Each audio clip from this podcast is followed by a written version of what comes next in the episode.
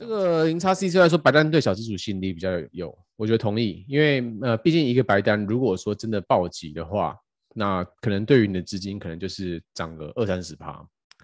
啊，甚至十趴以上。但是其实这边有一个问题哈，就是我觉得趁这个机会刚好，反正刚好聊到白单，我们就要稍微讨论一下，就是说，其实白单这件事情是非常非常花精神跟时间的，所以。啊、呃，比如说你你你买个白单是零点一，那就这个东这个东西你它涨了到它暴击出现到一啊，所以它出整个涨了十倍，但是你其实不是免费赚到这个零点九，你是花了可能你所有的时间跟精神去换这个零点九回来，这零点九并不是完全免费的。那至于你花多少时间，那就会回来一个问题，就是说你的你的时间有没有超过这个价值？或者说你拿这个这个时间去做别的事情，价值会不会超过这个白单的零点九 ETH 啊？如果有的话，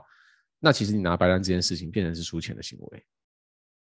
我这样讲有有有道理吗？呃，有有道理，因为这个东西其实很呃，照以前 online poker 的世界的话，就是有一些打 micro stake，就是说很微小级别的，他们会想办法去追逐嘛，就是说去注册很多新的站。因为注册新的站的时候都会有那个 bonus，那个东西不跟白单很像嘛，对不对？对啊。那那但是我我自己认为这个是我的主观认认为啊，我我认为太去追逐新站 bonus 的人，最后他的 poker skill 在那段期间内就没有加强。所以说，就像呼应你刚刚讲的，如果说呃他把那个时间拿去，他专注打他那个唯一一个 side，他没有去打那个 bonus。说不定他更快的去升级到更高的级别。对，absolutely，因为因为呃，如果你的真的是你的能力是非常够的的话，其实在专注在提升自己的能力，会去一直去一直去找白单，我觉得会是会是一个更好的选择啊。是，所以呃，其实这个东西有点有点 tricky，就是说对小资族而言，白单的 ROI 很高，跟呃，他到哪一个时刻。需要转换风格到，因为白单可能就开始不够提供它 ROI，那可是你到后面你要用自己的交易，就是没有白单的这个交易点也需要练嘛。所以我，我我就是反正我跟 Raymond 是这样子啊，我跟 Raymond 就是从头到尾这一块都不太玩，所以呃，这是我们的交易风格，也跟大家分分享。但是，包含我们刚开始的时候，我们也是很很少，因为我们就发现就是说，原来要要有一个白单要花这么多的时间。嗯，就是你要去 DC 上面一直干他，然后你要一直，你要一直去实时关注他的 Telegram 的消息。其实那东西都是耗损非常非常非常多精力。那我后来是选择，我反而去拿这个时间，我去去去 study 去听比特币的 podcast，让我对对整个币的这种这种后面的这种生态跟道理有一个很强的信念，而不是说去追那个几个 ETH 啊，因为因为其实我一开始。玩币的时候，我也没有打一个超大的金额进来，我也就是打个几万美金而已啊。是啊，是啊，我们一开始都是。啊，但是我并并不会觉得说，那我就是一直在撸白单，提高我的 ROI，因为我我是来提升我自己整体思维的一个建设嘛。那我觉得我去玩 ROI，、嗯、呃，我去玩 whitelist 反而会造成反效果，所以我就不玩。然后我觉得你好像也是这样，所以你也是很有默契就不玩。对，这个这个其实是一个八十二十的逻辑啊，就是说，呃，有很多有很多在币 crypto 里面能赚钱的事情，我们刻意不做，因为这样子能够保有更多的注意力跟精神嘛。所以说，我们的我们两个应该都同意，就是说，呃，这对我们啦，并不是这个方法不好，对我们来说，如果我们要去干那个事情，我们宁愿睡觉嘛，因为这样我明天我可以做出更好的决定嘛，对不对？嗯哼。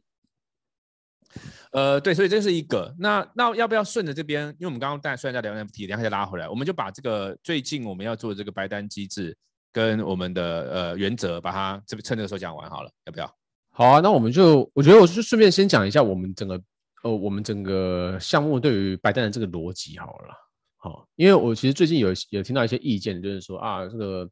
可能别的群组有很多白单，然后我们的群组很少。那我我这边说明一下为什么是这个状况哦。其实从我们的项目开始，也不能说开始，就是我们项目开始有红起来的之后呢，其实我跟 Ryan 是几乎天天都会收到别的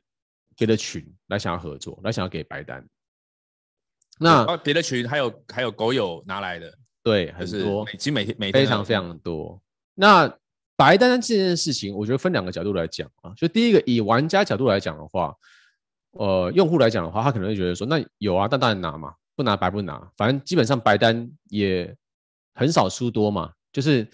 他要破发，也就是破发一点点。那他要暴击的话，就暴击很多倍。所以对于用户来讲的话，他没有不拿的理由吧？我这样讲对吧？就是他，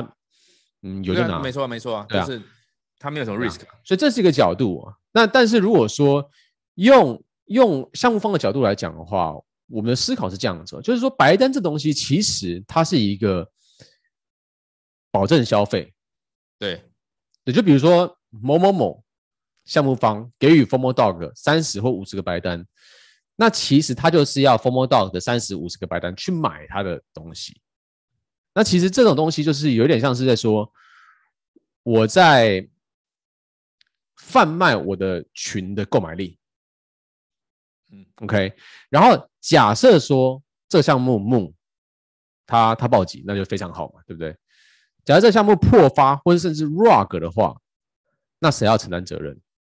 就是我们项目方嘛，跟我们。整个嘛，而且而且整个狗友嘛，而且就是说哈，如果说就是很多项目方他们会认为给你个二三十只白单，我就可以称为我跟你合作。那这样其实对我们的品牌非常危险，因为他只要是一个不正经的项目，随便送我们白单，他还是一样收钱啊。然后收钱之余，他还可以广告说我跟 FOMO Dog 合作。那对于我们来讲的话，我觉得这件事情是。极差的报酬率了，就这件事完全不能去做的，所以不好这样，非常不好。所以我们在这个方面，我们就非常保保护我们自己的狗友嘛。我们不希望就是说，他狗友们成为别人消费的一个对象嘛，就是说无脑消费的一个对象嘛，就感觉好像要卖什么就过来这边卖就对了。我觉得这样这样的心态就很不健康。嗯，所以我我跟 Ryan 的白单策略基本上都是我们都是拒绝的，就是我们一一定要看到非常非常好的项目。或者说，我们知道他后面团队是认真的时候，我们才会去拿这个白单，而且我们一拿就拿很多。所以，比如说我们像这一次的羊驼，我们就会拿一百只，因为我们知道它是 legit，我们知道它是 OK 的，所以我们很有信心。我们用官方的名义跟你说，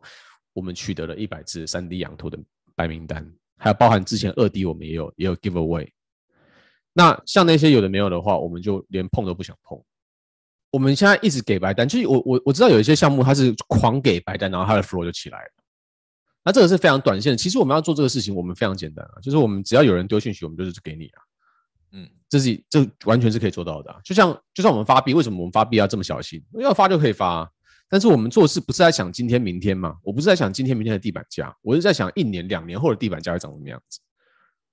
对我对我来说，我觉得说 no 比较难嘛。你你说 no 要跟两个地方说 no，你要跟那个项目方说 no，然后你还要跟狗友说 no，然后所以说说 yes 是非常简单的。好，如果这边说一律 yes，就跟他说也好，然后狗友也好，大家都好，这个非常容易。可是我不觉得那边会有很好很好的 EV。举起你的手，跟我一起 FOMO，yeah，just let it go，这世界的节奏，一起 follow 的，follow 的。